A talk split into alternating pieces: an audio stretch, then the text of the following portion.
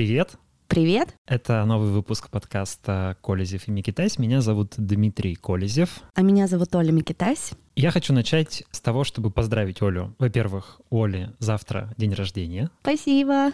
Подожди, у меня тебе есть подарок небольшой. Я сейчас зашел в книжный магазин и купил тебе книжку. Не знаю, вдруг ты ее читала, а может быть нет. Эта книга называется «Подстрочник». Это воспоминания переводчицы Лилианы Лунгиной. Э, она довольно известная, и в свое время был фильм, а это как бы, ну, по сути, ее воспоминания записаны для этого фильма. И она рассказывает про свою биографию на фоне событий 20 века. Спасибо, Дим, большое. Мне очень приятно. Обязательно прочитаю. Не читала ее раньше, но слышала про нее. Я тоже не читал, кстати говоря, ее, поэтому прочитаешь и потом расскажешь, поделишься. Да. А во-вторых, я хочу тебя поздравить с большим успехом твоего другого подкаста, который называется «Сколько денег на карточке?». Спасибо! Это подкаст про а, деньги, ну, в общем, это классное, на самом деле, реалити-шоу. Я послушал пару выпусков. Это действительно такой реалити-подкаст. А, ребята, Оля, Олеся. Олеся, привет, ты монтируешь этот подкаст? Олеся монтирует этот подкаст, кстати говоря, да, она наш звукорежиссер, звукомонтажер, мы ей передаем привет. Вот Олеся и Леша, три человека, три друга, три товарища общаются вместе и говорят на денежные темы, обсуждают, сколько у них денег на карточке, как сэкономить, как заработать. Все это очень весело, непринужденно, и, как я понял, вы даже свой подкаст в категорию юмор определили. Там он занял первое место, а вообще в топе подкастов Apple по России этот подкаст занял второе место. И вот сейчас он на втором месте. Да. То есть я сижу в студии со знаменитым подкастером, который сделал один из самых слушаемых подкастов в России на сегодняшний момент. Да, спасибо, Дим, большое. Мы обязательно оставим ссылку, как обычно, на этот подкаст тоже в описании нашего выпуска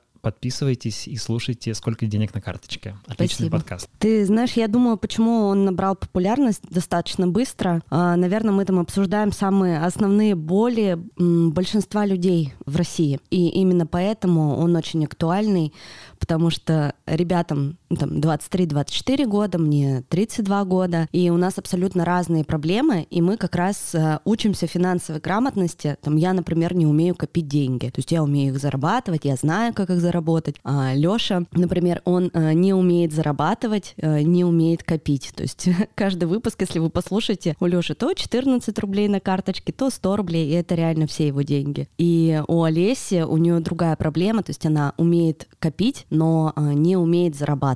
Вот, то есть тоже у нее небольшой доход, хотя она классный специалист. Послушайте, классный да. подкаст. Я подумал, что подкаст так успешен по трем причинам. Во-первых, он, ну, действительно про то, что волнует каждого, всех волнуют деньги, всем не хватает денег, и цены растут, и все прочее. Во-вторых, очень классно, что он а, про людей, то есть там есть три героя, и за этими героями как бы интересно следить. Я почитал комментарии к этому подкасту, там люди прямо переживают за Лешу, что у него так мало денег, надеются, что у него будет больше денег. То есть люди же любят истории. И вот для них это не просто разговор, это истории трех людей, и они за ними следят. Ну и, собственно, да, третье — это формат, это реалити-шоу, по сути, да, где вы раз в неделю там встречаетесь и говорите о том, что у кого произошло за неделю, связанное с деньгами. Короче, Короче, классно. Э, слушайте обязательно. Ну, а мы сегодня будем говорить про новости. Мы с Олей собираемся обсудить некоторый такой виток ужесточения, который происходит в России очередной, всякие ужасные новости про новые аресты, задержания, разгром правозащитных организаций и так далее. Поговорим про происходящее на границе Беларуси и Польши, что там с мигрантами происходит. Поговорим про новое наступление скрипоносцев, защитников духовных ценностей на нашу культуру. Если успеем, может быть, немножечко еще поговорим про мигрантов уже не в Беларуси, а в России, про преступность и про разные тоже громкие истории с э, нападениями мигрантов, насколько это все оправданно и важно. Ну и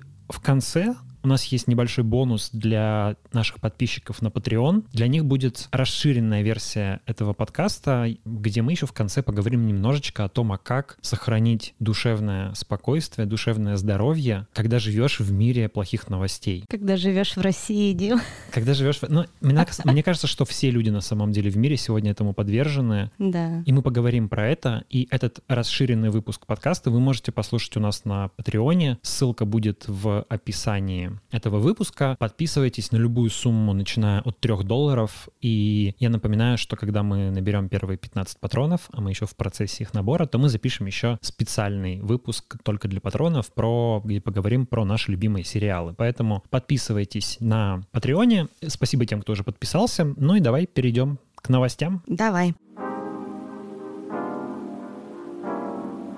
Ты уже упомянул, да, что первая новость это будет новый виток ужесточения и арестована Лилия Чанышева. Поговорим про нее? Ну да, это история, мне кажется, которая... Вот как-то все уже привыкли к тому, что арестовывают людей в России за политическую деятельность, арестовывают, там, задерживают, как-нибудь наказывают сторонников Навального, но это уголовное дело, и это задержание, оно как будто бы перешло еще какую-то черту. То есть вот все привыкли к какой-то уже новой норме, что трендец, да, а это как бы новое дно появляется. Давай скажем слушателям, кто это такая Лилия Чанышева. Может быть, не все в курсе э, новостной политики. А Лилия Чанышева э, состояла в штабе Навального, она возглавляла Уфимский штаб. Да, она была создателем и руководителем Уфимского штаба. Тут надо оговориться по закону, что штабы Навального признаны в России экстремистскими организациями, ликвидированы, но она руководила Уфимским штабом, когда он не был никакой экстремистской организацией. И когда вышел закон в апреле э, месяца этого года, и чтобы перестали существовать, она отошла от политической деятельности.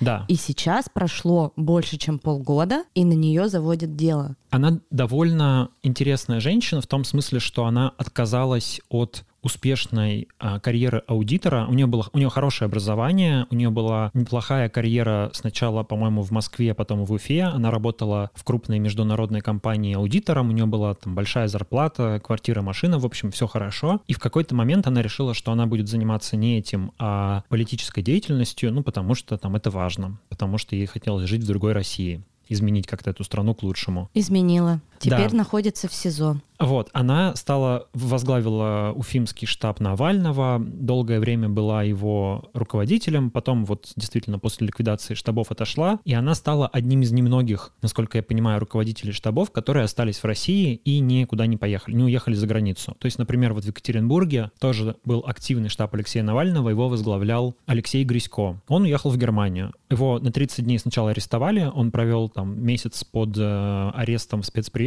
вышел и решил уезжать из страны. Сейчас он живет в Германии. А Лилия Чанышева осталась. Леонид Волков же тоже уехал, Леонид да? Волков уехал, но на Волкова возбуждена куча уголовных дел, и ему совсем нельзя показываться в России. То есть есть люди, на которых возбудили дела, и они уже не могут вернуться. А есть такие, как Алексей Грисько, которые просто уехали. На них дело, по идее, не возбуждено. То есть они могут вернуться теоретически, их не арестуют сразу в аэропорту. Теоретически. Но, но да, но они рискуют того, что находясь в России, вот как сейчас видно по Лилии Чанышевой, а, есть же большое уголовное дело об экстремистской организации, там, фонд борьбы с коррупцией. И по этому делу, получается, могут теперь арестовать любого руководителя штаба Навального, хотя Повторимся, что в тот момент, когда они в этих штабах работали, эти организации не были экстремистскими, они не были незаконными, они были легальные. У них были офисы, у них были а, официальные регистрации в Минюсте, в налоговой, они платили а, там отчисления в бюджет, у них, ну, то есть они вели совершенно официальную деятельность, вот как любое юрлицо. Ну вот насколько, у меня это не укладывается в голове, насколько это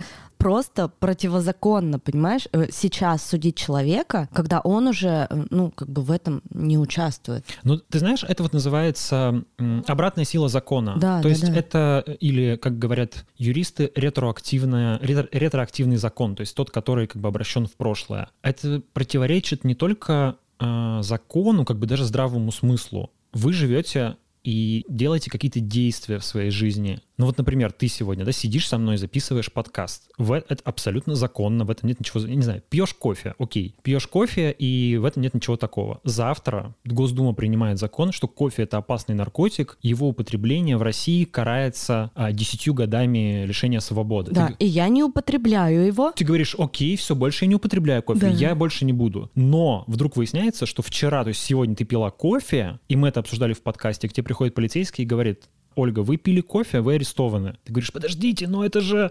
Я же, пила, я же пила, когда это было законно. А неважно, теперь это незаконно. И, понимаешь, и вот это, мне кажется, опасность в том, что это подрывает саму логику закона. Это подрывает как бы основы правовой культуры в принципе. Потому что можно тогда задать себе вопрос, а нахрена вообще соблюдать какие-то законы, если завтра могут сказать, что это было незаконно и меня все равно арестовать? А какой тогда смысл в, в этих законах? И это очень опасная штука. Это настолько размывает э, правовую культуру, правовое государство, что играя вот в такую игру, мне кажется, государство может очень далеко зайти. Люди реально уже просто перестают понимать, что законно, что незаконно, что можно можно, что нельзя. Это довольно дикая ситуация. Ну и дико еще в том, что Лилия Чанышева, против нее не просто возбудили уголовное дело, у нее сначала провели обыск, потом ее потащили в суд, ее задержали, ее арестовали на два месяца, отправили в СИЗО, насколько известно, в Москву, несмотря на то, что, как заявил ее муж, она находится на раннем сроке беременности. Это подтвердилось. Я вчера почитала новости свежие. Ну, я вот не знаю, подтверждено ли это медицинскими документами, но, по крайней мере, такое заявление было сделано. Там совсем маленький срок, около трех недель. Да,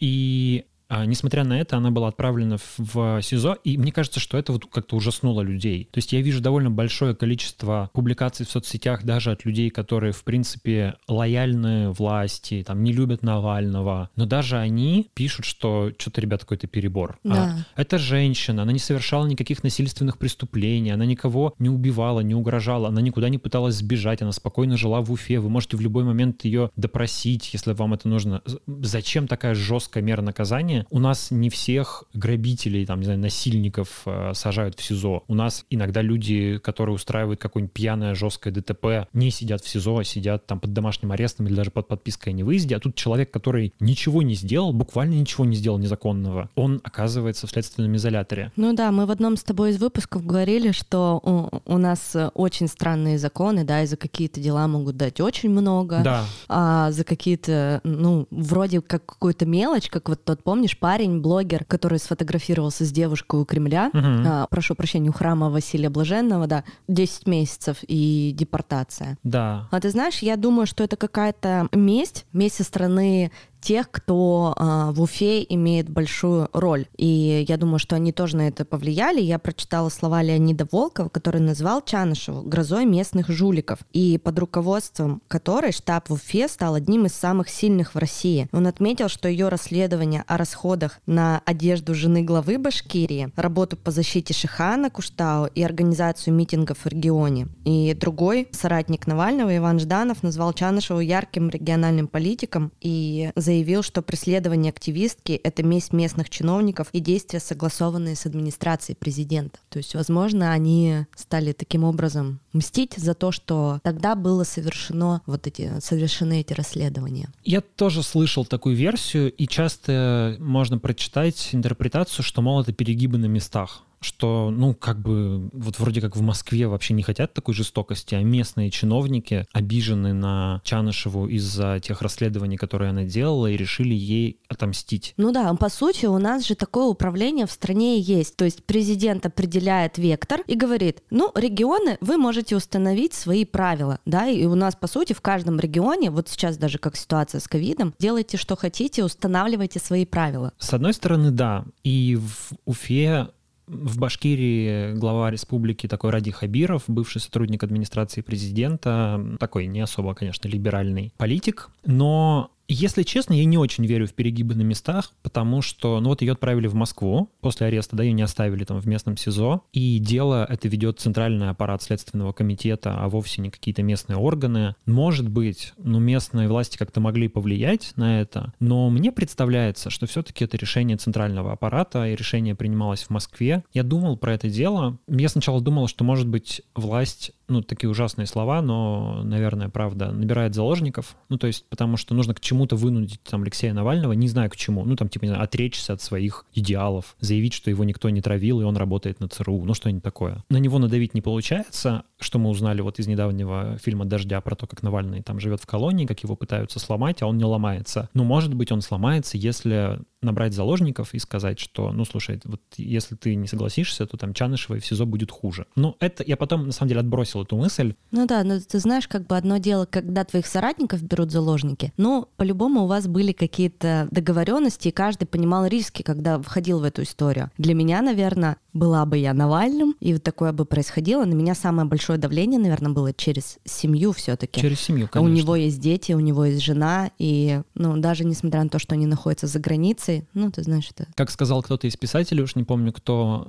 слова «у меня есть семья и дети» — это главная шестеренка любой диктатуры. Это что, самое большое конечно, слабое место. Конечно. А потом я стал думать, что, наверное, в этой истории большую роль сыграла, может быть, просто логика расследования уголовного дела и тот факт, что необходимо вот это большое дело против ФБК и Навального, по которому Навальному светит, по-моему, еще до 10 лет лишения свободы. Как и Лилии Чанышевой тоже. Его ведь, да, ну они все вместе фигуранты этого дела, да. Его ведь нужно дорасследовать. Вот смотри, Навальный сейчас сидит в тюрьме, как известно. У него, я сейчас забыл, то ли два с половиной, то ли три с половиной года реального срока. Ну, в общем-то, этот, этот срок подойдет к концу рано или поздно. Ну да, почти год он уже там, кстати, Почти сидит. год он уже там сидит, и, в общем, мы не успеем оглянуться, как его нужно будет, по идее, выпускать. Но выпускать его, естественно, не хотят. Для этого есть еще одно дело, по которому нужно ему дать еще один срок. Но чтобы это дело завершить, дорасследовать, его нужно из чего-то собрать. Даже в условиях нашей там правоохранительной и судебной системы все равно в деле должны быть какие-то материалы, какие-то показания, какие-то доказательства. А так как там нет никаких потерпевших и там нет никаких показаний сторонников Навального, их нужно откуда-то достать. Расследование уголовного дела — это не быстрая вещь. Потом еще предстоит судебный процесс, который тоже будет очень небыстрым, скорее всего. Ну, какое-то время займет. И все это нужно уложить до того момента, как Навальный выйдет из тюрьмы, потому что нужно обязательно его осудить, пока еще он сидит в тюрьме. Материалы-то нужны какие-то, ну вот, где их взять? Окей, посмотрели по сторонам. Все сторонники Навального, соратники Навального уехали. Такие крупные, да, с кого можно было бы что-нибудь э, попробовать вытащить. Ну вот есть Чанышева в Уфе. Давайте ее возьмем, в СИЗО посадим. Думаю, что так силовики примерно рассуждают. Ну что, она женщина, на нее легче надавить. Подавим. Еще и беременная. Еще и бер... Ну, они не знали, наверное, что она беременна, но тем не менее. Нада... Надавим, а, значит, она какие-то показания даст. Мы ее там отпустим под домашний арест, а у нас в... для уголовного дела в отношении Навального будут ее показания. Вот уже что-то. На, на этом уже что-то можно делать. Я видел, как расследуются разные уголовные дела в России. К сожалению, такая логика часто используется. И теперь только надежда на то, что возмущение общества по поводу этого ареста, оно как бы пересилит вот эту вот силовую логику. Ну, ты знаешь, э, возможно, и хочется в это верить, да, что возмущение общества пересилит, но с другой стороны, ну вот мы возмущались. С января месяца прошлого года возмущались, возмущались до самого лета, и ничего не вышло. Вот ты был на митингах, вот да, сколько было человек на митингах во всех городах. Там. В Питере просто нереальное количество людей, в Москве, да даже от Екатеринбурга не ожидали такого. Но ничего не произошло. Да, согласен, но тут немножечко другая логика может быть. Когда власть видит митинги, она очень пугается и начинает э, защищаться и начинает принимать какие-то реактивные действия, которые наоборот как бы ужесточают режим. Тут ситуация, когда власти, в общем-то, ничего не угрожает. То есть люди просто высказывают свое недовольство, они там не выходят на митинги, и более того, высказывают недовольство даже лояльные власти люди, и даже системные политики. Вот, например,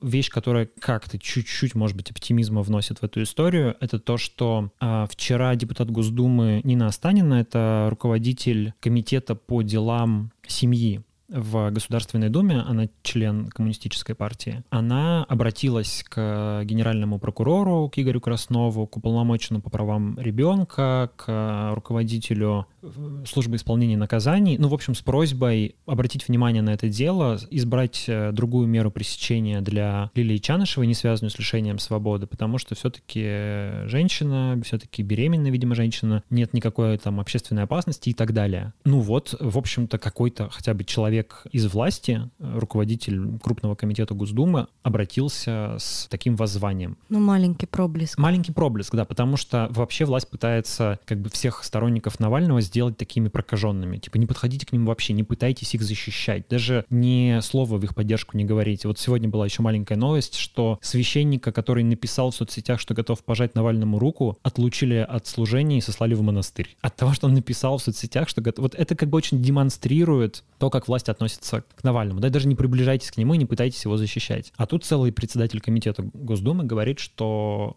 окей, не Навальный, ну давайте, ну слушайте, ну женщина, человек, который уже отошел от политики, уже не является сотрудником штаба, за что вы ее держите в тюрьме? Вот, если вдруг таких людей станет больше, ну какие-то еще правозащитники, близкие к власти, например, начнут об этом говорить, журналисты какие-то начнут говорить, вызывать какой-то гуманности, к милости к павшим, что называется, да вы уже все разгромили, зачем теперь людей сажать в тюрьму? Может быть, что-нибудь сдвинется, просто, ну, тут уже не потому, что власть испугается, а потому что решит, что ну, действительно, зачем бессмысленная жестокость? Есть. Может быть, на этом и на этой приятной такой маленькой ноте закончим эту новость и перейдем к следующей? Ну, Еще про один арест, тоже про Сергея Зуева. Это, а, это обязательно, давай, да, да, расскажешь. Коротко расскажем. Это ректор Шанинки, так называемый. Это частный вуз, один из лучших частных вузов России, который занимается социальными науками. И его ректор некоторое время назад против него возбудили дело. Вот есть такое громкое дело Марины Раковой, бывшего заместителя министра просвещения Российской Федерации. Тоже не очень понятно, в чем смысл этого дела. Возможно, это какой-то конфликт, связанный с переделом рынка учебников. Э, точно неизвестно. Но, в общем, ее арестовали как раз за то, что она якобы украла деньги через размещение государственных контрактов вот в этой Шанинке, которая должна была выполнять услуги, ВУЗ должен был выполнять услуги по там разработки моделей педагогических, ну, в общем, что-то такое, что руками не пощупаешь, ну, как какие-то, в общем, процессы интеллектуальные должна была совершить. Очень интересно, но ничего не понятно. Типа того, да. И ее арестовали, а против ректора Сергея Зуева тоже возбудили уголовное дело, и он как бы проходит подозреваемым, но сначала его, кажется, общественности удалось отбить, по крайней мере, на домашний арест. То есть да, его... я помню, у него были проблемы со здоровьем. Да, его не арестовали, его сначала перевели под домашний арест, э, направили под домашний арест, и у него действительно было там несколько гипертонических кризов. Он лежал в больнице, ему сделали операцию. А, ну, он не молодой такой человек. Э, в общем, видимо, все это тяжело переживал. И вот прошло еще одно заседание суда. Прокуратура обжаловала решение о домашнем аресте, и его перевели в СИЗО, арестовали. Это стало полным шоком для его коллег, для научного сообщества, потому что, ну, все уже решили, что, окей, уголовное дело — это плохо, но, по крайней мере, человек не в тюрьме. И вот теперь человек оказался в тюрьме. Заслуженный ученый с международной славой, которого все его коллеги называют человеком очень честным, с чистой репутацией, который никогда бы не стал участвовать в каких-то незаконных схемах, в воровстве денег, денег. Ну, не очень понятно, зачем это нужно человеку, его положения, его статуса. Но, тем не менее, он в тюрьме. Его поддержку тоже пытаются ученые подписывать там разные открытые письма, проявлять какую-то солидарность, но, в общем, пока все довольно плохо. Тоже, скорее всего, вот это дело против Марины Раковой, которая держится на одном экспертном заключении Российской Академии Образования, скорее всего, там нужны какие-то свидетельские показания, и, может быть, от Зуева также пытаются эти свидетельские показания получить. Ну, как бы тоже силовики что думают? Ученый, ну, да. очкарик, пожилой, со здоровьем плохо, мы сейчас его в СИЗО посадим, надавим, он как все подпишет, так и получим материал для уголовного дела. Я помню, читала у тебя как-то, это было то ли на It's My сети, то ли в твоем телеграм-канале, заметку про то, что все больше и больше ученых уезжает из страны. Огромное количество, Огромное да. количество, да. И, и вот, мне кажется, после дела Лилии Чанышевой будет страшно тем, кто не управлял штабами, но хотя бы какую-то минимальную, знаешь, деятельность там совершал или даже, знаешь, ну, донатил, им станет страшно. После дела Зуева станет страшно ученым, преподавателям. А ученым давно страшно, я скажу. Они же не зря уезжают. Это статистика Российской Академии Наук о том, что у нас несколько десятков тысяч научных сотрудников в год покидают Россию. Ужас реально ужас. И количество научных сотрудников, которые есть в стране, уменьшается год от года, год от года. То есть мы уже ну, далеко не передовая научная держава. В том числе, конечно, люди смотрят на то, что происходит с такими делами. Просто до последнего момента казалось, что когда ты занимаешься гуманитарными науками, ты как-то немножечко защищен, потому что вот всякие дела о госизмене, они касаются в основном там физиков, людей, которые работают с какими-то околосекретными областями, с гиперзвуком и прочим. Но теперь еще и гумани... ученых гуманитарных направлений до них добираются ужасно. Короче, ужасно. Это очень плохие новости. Ну и, наверное, еще одну, чтобы уже добить грустную новость. Поговорим про общество «Мемориал». Генеральная прокуратура на этой неделе обратилась с иском в Верховный суд о ликвидации общества «Мемориал». Оно признано иностранным агентом. Что это за общество? Расскажи, пожалуйста, для тех слушателей, кто не знаком с ним. Ну, так, буквально кратко. Это самое важная общественная организация, которая есть в стране, которая занимается исторической памятью и сталинскими репрессиями. А при чем тут иностранные агенты? Ну, в 2014 году Мемориал одним из первых в стране признали иностранным агентом, потому что у них было иностранное финансирование, какие-то иностранные гранты, которые они получали от других организаций. Дело в том, что Мемориал вообще международная организация. Она родилась в Советском Союзе в конце 80-х. У ее основания стоял Нобелевский лауреат, академик Андрей Дмитриевич Сахаров. И он, ну, где-то в конце 80-х, когда правда о сталинских репрессиях стала открываться более широко, чем была открыта раньше, большое количество людей людей в стране стало заниматься тем, что пытались проникнуть в архивы, получить воспоминания участников этих событий, родственников жертв репрессий, людей, которые сидели в лагерях, или даже людей, которые участвовали в репрессиях со стороны НКВД, потому что еще живы были многие охранники лагерей, даже там сотрудники расстрельных команд, которые что-то могли рассказать. Такие случаи были, их довольно много. И это сообщество людей, в том числе благодаря авторитету Сахарова, постепенно стало оформляться в некую организацию. Ее назвали «Мемориал». А, по-моему, официально она была зарегистрирована, если я не ошибаюсь, в 89 году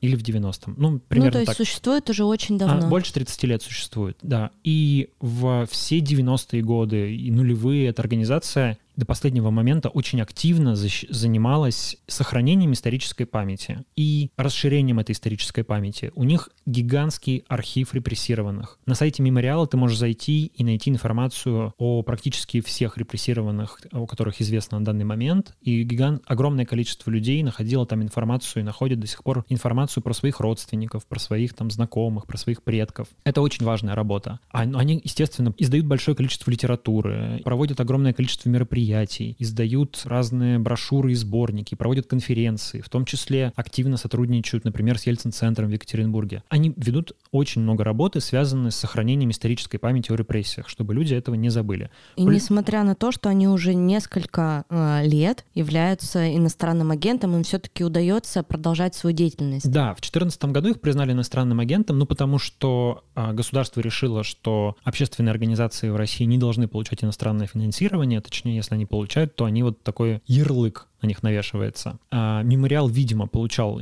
какие-то деньги от а, европейских или американских фондов. Еще раз повторюсь, что есть отделение мемориала в Европе. Это организация, которая разрослась до международного уровня, поэтому нет ничего удивительного в том, что у нее есть э, международные связи и в том числе международные гранты. Но мне кажется, вообще логично, э, что это организация международная, потому что люди репрессированные, и их родственники живут по всему миру. Во-первых. А во-вторых, репрессии ведь проходили и на территории, например, Польши, Украины. Украины, которая сейчас является независимым государством, Латвии, Литвы, Эстонии и так далее, да, то есть там стран Восточного блока. Поэтому вот этот вот след советских репрессий, он как бы затронул большое количество стран, где в том числе работает а, мемориал. И да, несмотря на статус иностранного агента, с 2014 года они продолжали свою деятельность, подвергаясь всяким, всякому давлению. А, их бесконечно штрафовали за то, что они там не помечают свои материалы а, значком иностранный агент, включая сообщения в Твиттере.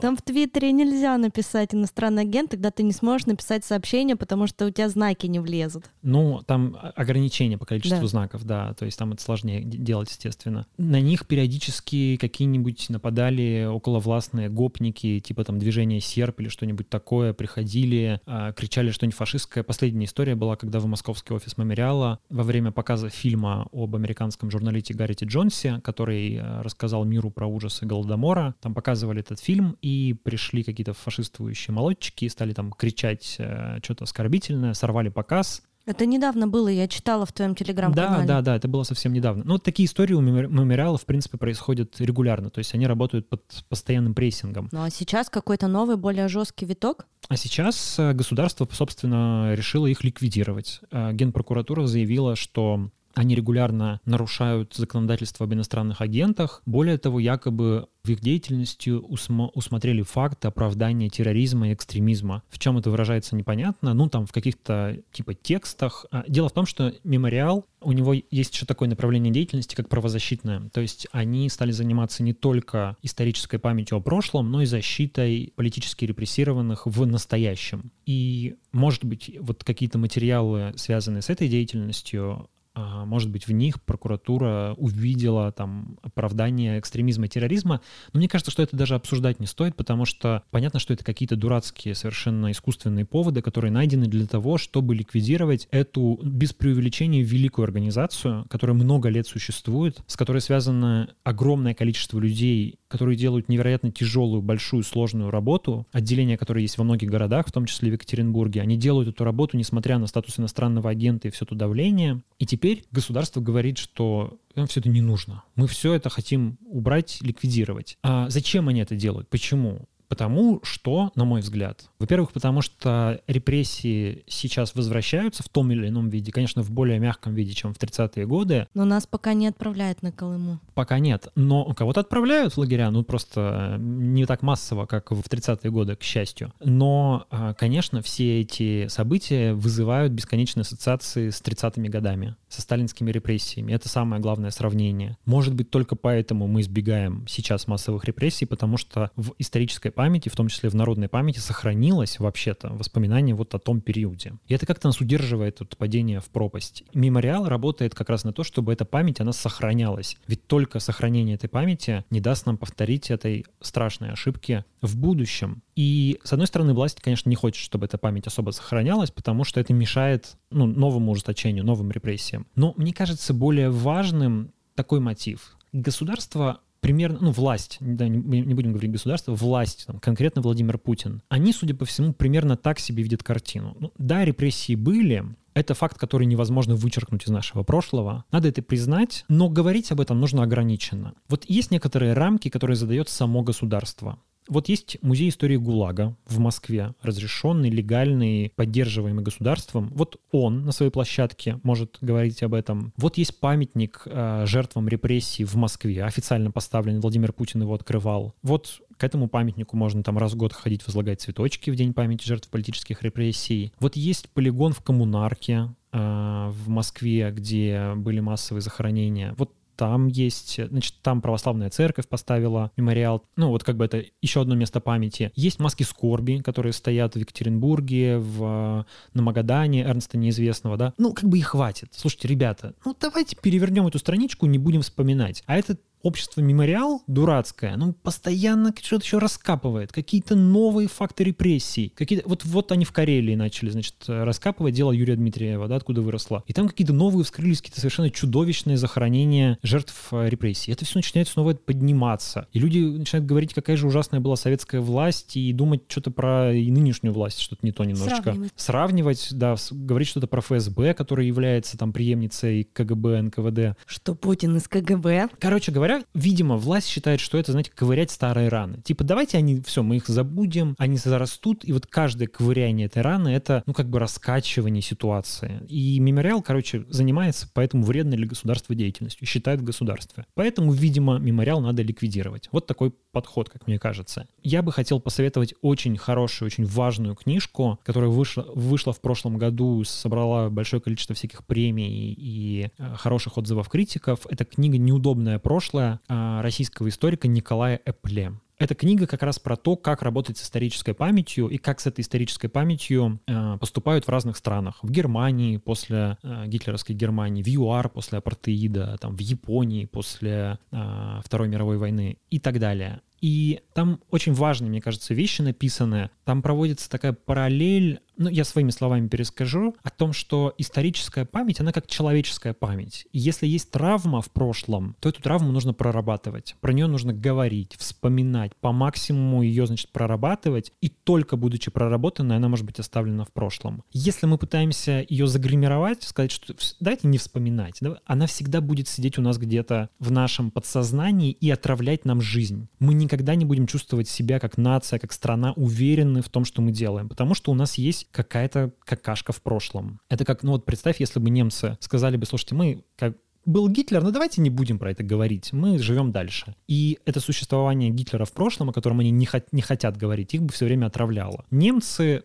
тоже сложно, через много лет, через много всяких перипетий все-таки признали ответственность, коллективную ответственность своего народа за ужасы Холокоста и за Вторую мировую войну. И это осознание помогло им заново сформировать мощную, сильную, здоровую нацию, государство, которое сегодня живет на, в том числе на сознании того, что была совершенно чудовищная ошибка, и надо жить так, чтобы эта ошибка не повторялась. Да, и приобрести, кстати, еще огромное уважение, потому что я даже в моей семье есть люди, которые эмигрировали в Германию как жертвы, как потомки тех, кто подвергся Холокосту. Да, как жертвы Холокоста. Потомки жертв Холокоста. Да, да, да, да. И Германия выплачивает до сих пор. Да.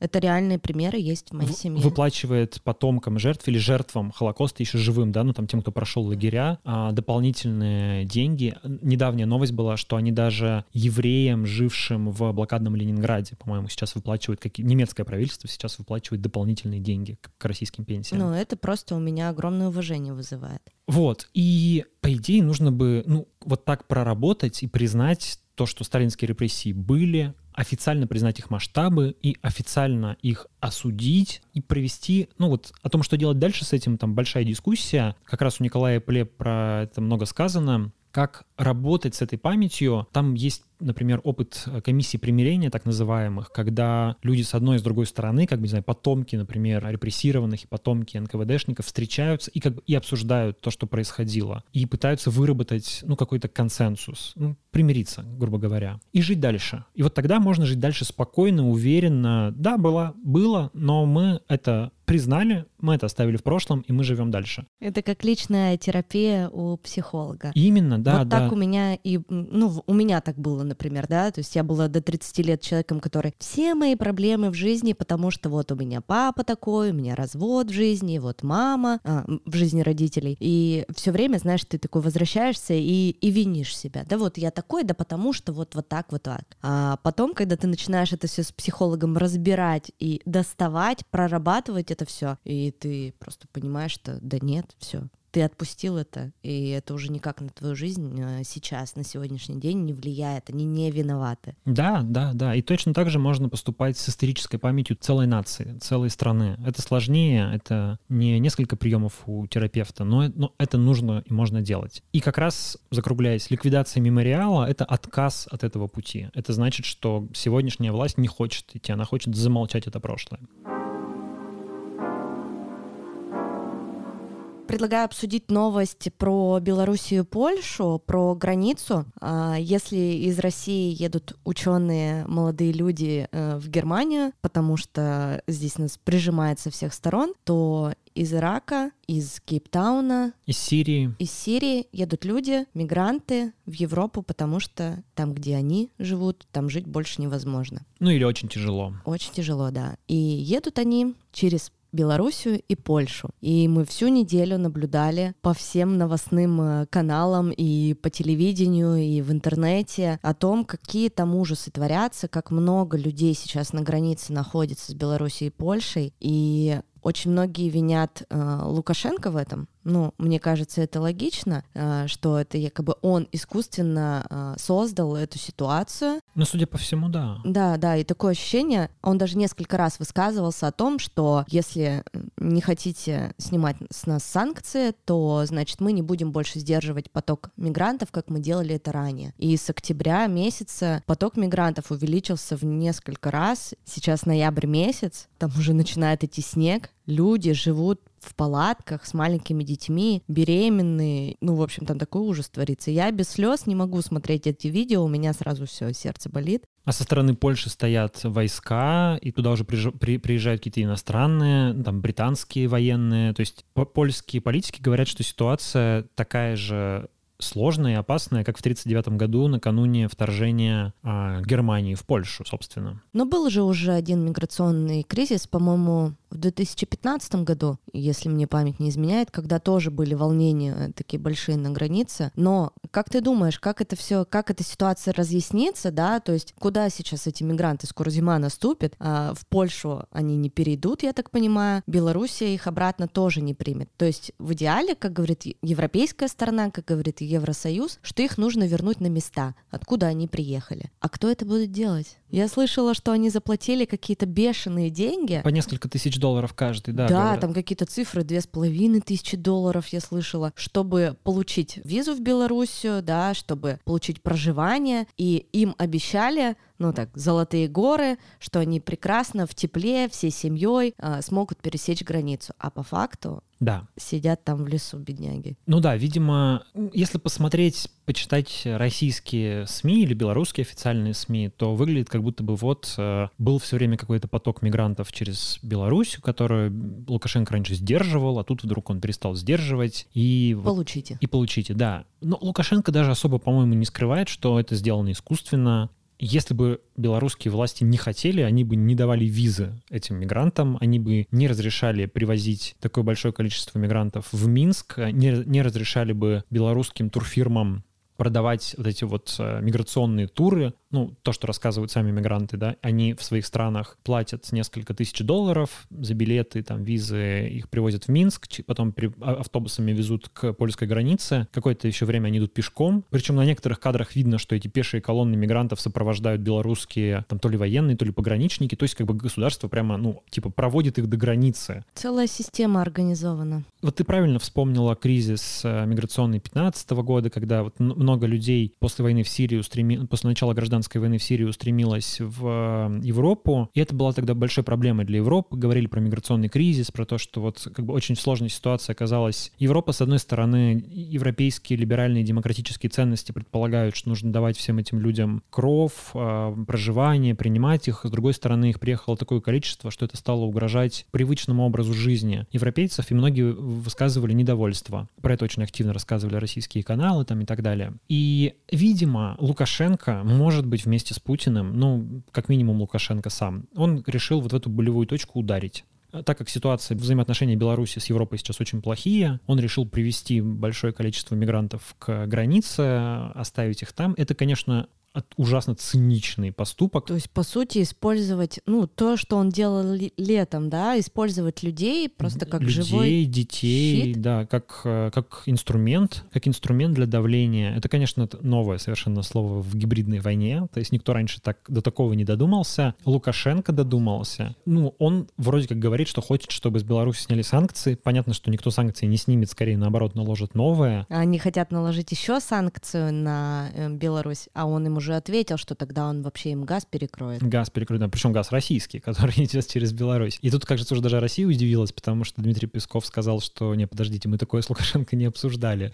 Это что-то новенькое. Мы надежный поставщик газа, и мы должны поставлять энергоресурсы. Но мне кажется, что здесь есть такая тонкая или не очень тонкая игра. Я далек от мысли, что Лукашенко такой вот прямо отвязанный диктатор, который поступает, не согласовывая свои действия с Путиным. Такой, они, знаешь, бандит. Они очень, они очень много общаются, там регулярно Лукашенко приезжает к Путину в Сочи, созваниваются они, думаю, вообще через день. Наверняка все это согласовывается. Ну, потому что это создает огромный международный кризис, э, в который втягивается Россия. Лукашенко не мог не согласовать такие штуки с Путиным. А в чем интерес Путина? Мне кажется, в том, чтобы сейчас европейцы просто пали на колени и просили его что-нибудь сделать с этим ужасным Лукашенко, который устроил такое на границе. Ну, я просто, я от каждого его действия, ты знаешь, мне хочется просто Игрок года. Такие просто схемы разрабатывать. Ну реально. Ну вот ты сейчас сказал, и я подумала, точно, очевидно. Ну мне, не знаю, как нашим слушателям, но мне очевидно, что это просто такая, знаешь, игра. Ну да, в криминальном жаргоне есть такое понятие торпеда. Типа, знаешь, человек, которого запускают, чтобы он какую-то там драку начал или какой-то конфликт разжег, а потом как бы можно что-то заработать, разруливая этот конфликт. Деньги или там влияние или что-то договориться. И вот мы уже знаем, что там дважды за последние дни Меркель звонила Путину, и они что-то обсуждали. Ну, что они могли обсуждать? Конечно, кризис э, на границе. И, вероятно, она ему говорит, Владимир, сделай что-нибудь со своим безумным другом, потому что у нас вся Европа на ушах. Сейчас начнется Третья мировая война. Но Владимир, наверное, скажет в конце концов, что он что-нибудь сделает. Я думаю, что он даже денег даст, чтобы, если что, этих развести мигрантов по своим там странам без проблем. Самолеты МЧС пришлем, отправим их, откуда они прилетели. Вообще, э, решается за день, если честно. Ну, окей. Что за это за нам будет должна а Европа? Что, а что вы нам сделаете? Да, значит, вы нам там что-нибудь, э, давайте там, либо санкции ослабим, либо еще что-нибудь, еще что-нибудь, еще что-нибудь, либо с Америкой поменьше отношений заводите, а давайте лучше с нами дружите. Ну вот я как бы очень упрощаю до уровня детского сада, да, конечно, все это будет сложнее обставлено, но примерно, мне кажется, логика такая. Поэтому... Ну ты знаешь, когда вот такая подача, э, мне кажется, это не только э, мне понятно, человеку, который уже целый месяц э, обсуждает новости, но и тем людям, которые пришли в наши новости, послушать их, да, и многие нам пишут комментарии, о, спасибо, все очень понятно, все очень классно по полочкам на самом обычном, ну вот таком реально детсадовском языке, простом, и я думаю, что то, как ты изъясняешься, и то, как ты это все объясняешь буквально на пальцах, это очень круто, ну, это называется объяснительная журналистика. Есть такой жанр. Да, новостей много, людям бывает сложно понять, а, а разбираться надо. Ну, в общем, завершая с темой мигрантов, тут можно только сокрушаться по поводу того, что люди стали э, заложниками этой ситуации. Вот эти вот приезжие мигранты из стран, которые сейчас там мерзнут, страдают реально, и жертвы будут, наверное. Ну, страшно. А еще страшно, что в такой ситуации, когда все очень напряжены, это может быть какой угодно хитрой игрой там Лукашенко и Путина, но достаточно какой-то искры, чтобы из нее взорвалось что-то очень страшное. Вот как Первая мировая война, которая началась, в общем-то, когда никто особо не хотел воевать, а все хотели друг друга попугать. Ну, попугали. Попугали так, что весь мир вздрогнул. И вот в такой ситуации может случиться что-то очень страшное. Я вот просто у меня открыт телеграм-канал РИА Новостей. Я зачитаю три новости, которые только что пришли, вот буквально срочные, про тему, которую мы только что обсуждали. Путин. РФ совершенно ни при чем в ситуации на границе Белоруссии и Польши. А Путин о возможности Лукашенко перекрыть газ в Европу. Первый раз об этом слышу, президент Беларуси ни разу об этом не говорил. Мне это знаешь, что напоминает? Вот у Владимира Сорокина недавно вышел роман «Доктор Гарин» про, ну, как бы такую Россию будущего, про мир будущего, и там есть э, персонажи, это как бы бывшие мировые лидеры, которые живут в таком санатории и лечат там свои расшатанные нервы. И среди них есть Владимир Путин, который, это персонаж, который все время, всю книгу говорит только три слова. Эти слова это не я. Это не я. Чтобы, чтобы он, чтобы у него не спрашивали, чтобы он не делал, он все время говорит, это не я, это не я. А я думала, я не знаю. Вот. И то есть и вот Владимир Путин опять говорит, это не я. Россия совершенно ни при чем. Ну что у нас сегодня такие грустные новости, Дима? Давай обсудим, ну, ты тоже не то чтобы веселая, но, но... Ну, хотя бы в нашей теме, где можно немножко посмеяться, но это реально не смешная новость, тоже простите, пожалуйста, но на ТНТ ты смотришь канал ТНТ? Нет. Я не смотрю, я смотрю только YouTube. И, ну, иногда смотрю выпуски вот с ТНТ, которые сливаются в YouTube. И шоу «Игра» есть такое. И э, когда вот готовилась к этому выпуску, услышала, услышала эту новость, я поняла, что это, ну, примерно то же самое, что КВН. Ну, очень-очень похоже. И вот в этом шоу во время второго выпуска два комика во время сценки поцеловались. А, один комик был, а, по-моему, Дорохов с женскими волосами в парике, и был вот этот поцелуй. Прошло некоторое количество времени, и сейчас Госдума этим заинтересовалась очень сильно и хочет осудить канал на миллион рублей или приостановку деятельности на 90 дней. Что такое приостановка деятельности для ТНТ. ТНТ, ну, Мне кон- кажется, конец это, бизнеса. Это да. просто как бы все рушится. Недавно мы про Муз-ТВ говорили о том, что там э, жених, невеста был, да, и тоже там на них хотят наложить санкции. Кстати, это дело пока никуда не продвинулось. Когда продвинутся, может быть, мы про него расскажем. Но с ТНТ и вот с этими комиками, ну, такое. И еще одна вещь в продолжение вот этого сюжета — это информация о том, что в Роскомнадзоре обсуждают запрет онлайн-кинотеатрам и стриминговым сервисам показывать любые сцены так называемого девиантного секса. Ну, то есть что-то, что отличается от традиционного секса, что бы это ни значило. Причем речь даже о фильмах и сериалах, которые 18+. То есть неважно какого возраста, просто в Роскомнадзоре обсуждают, пока не решили. Говорят, что давайте запретим вот вообще показывать все нетрадиционное. У меня такое ощущение, что они вообще не смотрят ничего там в своем Роскомнадзоре. Ну, они смотрят, наверное, но вот они... Я не знаю, что знаешь, традиционное, нетрадиционное. Ну, как бы традиционное. А, мужчина-женщина, миссионерская поза, традиционная. А все остальные позы... А не... все остальное — это уже девиация. Может, может быть и так, да. Но, с другой стороны, если начать обращаться к каким-то документам, то мы увидим, что, скажем, по классификации ВОЗ однополые отношения не являются отклонением от нормы, да, то есть они являются, ну, как бы вариацией нормы. И не очень понятно, понятно, что здесь собирается запрещать Роскомнадзор, ну, какую-нибудь там, не знаю, некрофилию, педофилию. Но вот, я, знаешь, я пытался вспомнить довольно же много сериалов, где разумеется, это никак не пропагандируется, но это является как бы частью сюжета. Ну, это логично. То есть без этих сцен как бы, ну, сюжет не раскроется. Он даже вспомни тоже «Игру престолов». «Игру престолов». Там были Джейми и Сарсея Ланнистер, брат и сестра, у которых были инцестуальные отношения. Ну, это не традиционные отношения, это безусловная девиация. Ну, ты так за них переживал просто но до как самого бы, конца. Ну, типа, а, они порочные герои, это показывает их максимальную порочность, и это, собственно, делает их интересными персонажами. Никто же не значит, что они от этого становятся становятся классными, все посмотрели, и давай, значит, со своими братьями и сестрами заниматься сексом. Нет, это, ну, просто персонажи. Надо как бы привыкнуть немножко Роскомнадзору к мысли о том, что есть художественные произведения, в которых рассказываются разные вещи, и это не означает пропаганду этих вещей. Это не значит, что нам скоро книги запретят, в которых это есть? Может быть. Может, Набокова запретят с его Лолитой? Ой, Набоков-то вообще чудом существует. Набоков бы однозначно, конечно, не смог э, выйти сегодня, если бы... Причем, скорее всего, не в России, не за рубежом, если бы он написал такую книгу, скорее всего. А, или вот, снова повторю, я смотрю сериал «Клан Сопрано», продолжаю пересматривать. Там есть персонаж, Ральф Сифаретта. Он мафиози, и там мелькает такой нюанс, что у него как бы есть особенности сексуальной жизни. Короче говоря, там он возбуждается от того, что его э, унижает женщина. Ну и это типа супер зашкварно в, в культуре чести мафии, в которой он живет. Ну, да, он же мафиози. Да, он же мафиози, и это как бы тайна, которую он скрывает. И эта тайна просачивается немножечко в круг мафиози, и его начинают за это там чуть-чуть подкалывать. Ну, короче, это создает для него какой-то риск как бы разоблачения и даже жизни, потому что в такой культуре это очень, очень стрёмный как бы статус, стрёмный поступок ну не поступок, а стрёмная ситуация. И это часть э, там прям сюжета четвертого сезона клана Сопрано, очень большого куска. Если вырезать вот просто эти сцены, то можно весь четвертый сезон выкидывать на помойку, потому что ни черта непонятно. Но это же тоже не пропаганда этого, таких отношений, да, это просто особенность человека, про нее рассказывается, рассказывается какая-то сложная ситуация, в которую он попадает. Это не значит, что ты это увидишь, и тебе тоже вдруг захочется, если ты мужчина, чтобы тебя унижала женщина. Да, конечно, потому что такие вещи не пропагандируются, а они там, не знаю, откуда-то из каких-то детских травм берутся. Собственно, кстати говоря, про это в клане Сопрано и рассказывается. Это обсуждает Тони Сопрано со своим психоаналитиком, и она ему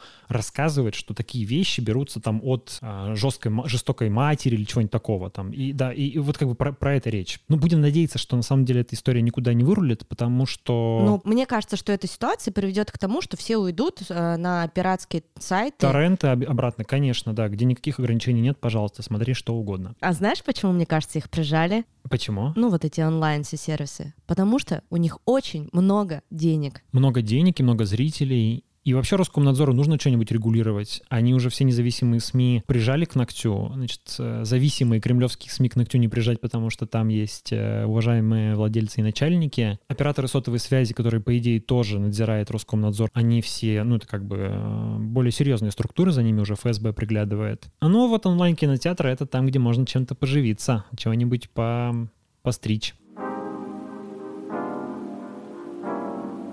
В завершение этой темы хочу просто настоятельно порекомендовать потрясающий текст Олеси Герасименко, репортера, журналиста русской службы BBC. Мы оставим ссылку в описании. Олеся на этой неделе выпустила шедевральный, на мой взгляд, текст про то, как устроена цензура и стоп-листы в современных а, российских кино и телевидении. И там очень подробно рассказываются, ну, например, про то, как актеров, которые выступали в поддержку Навального, например, Бортич, Шмыкова, как их просто вырезали из рекламы, перерисовывали билборды сериалов, чтобы их лица не фигурировали, отменяли какие-то проекты с ними, как э, запрещали производство каких-то сериалов на политические темы, потому что когда начали делать два года назад, еще такое было можно, а теперь уже нельзя, и все это останавливают. Там огромное количество совершенно безумных деталей и подробностей о том, как все это происходит, а также о том, как табуируются всякие темы, там, связанные с ЛГБТ и с э, прочими вещами. Короче, не буду пересказывать, дико рекомендую, получите большое удовольствие от чтения, и это прямо возвращение совка, как он есть, вот максимально, как он есть. Ссылка будет в описании. Знаешь, сегодня можно хорошей новостью закончить. Ты э, следил за историей Бритни Спирс? Да. Ну нет, э, в общих чертах. Я, я видел, да, что, значит, сегодня Бритни Спирс официально не прекращена опека ее отца, да? Да, который 14 лет, Дима, ты представляешь, 14 лет контролировал всю ее жизнь, все ее финансы, личную жизнь. То есть этот человек, по сути, жил просто под колпаком у своего отца, и сегодня, наконец-то, эта история разрешилась. Знаешь, что меня в этой истории, как бы, ну, не то, что смущает, определенный такой при, придает э, интерес, то, что существовало долгие годы большое количество людей, которые как бы верили в то, что Бритни Спирс живет под контролем своего отца. Но их все считали немножко сумасшедшими. Все говорят, да это какая-то, блин, теория заговора. Вот, типа, есть QAnon, безумная теория заговора, есть люди, которые верят в рептилоидов, и люди, которые верят, что... И масоны. Масоны, да, и люди, которые которые верят, что Бритни Спирс живет под контролем своего отца. Типа это одно и то же. иногда они пересекаются, эти множества. А выяснилось, что так и есть. Бритни Спирс действительно живет под контролем своего отца. И все те люди, которые годами писали об этом в интернете, находили какие-то маленькие подтверждения, выискивали какие-то пруфы своей как бы безумной, как казалось, теории, черт возьми, они оказались правы. Мне кажется, это такой праздник на улице конспирологов, что прям дальше, дальше некуда. Я никогда не была фанатом Бритни Спирс. Я помню, у нас девочки в школе делились на фанатов Бритни Спирс и э, фанатов Аврил Лавин. Вот я была в компании Аврил Лавин. Больше альтернативщица. Да, я да? такой любила панк-рок, всякую такую классную музыку, но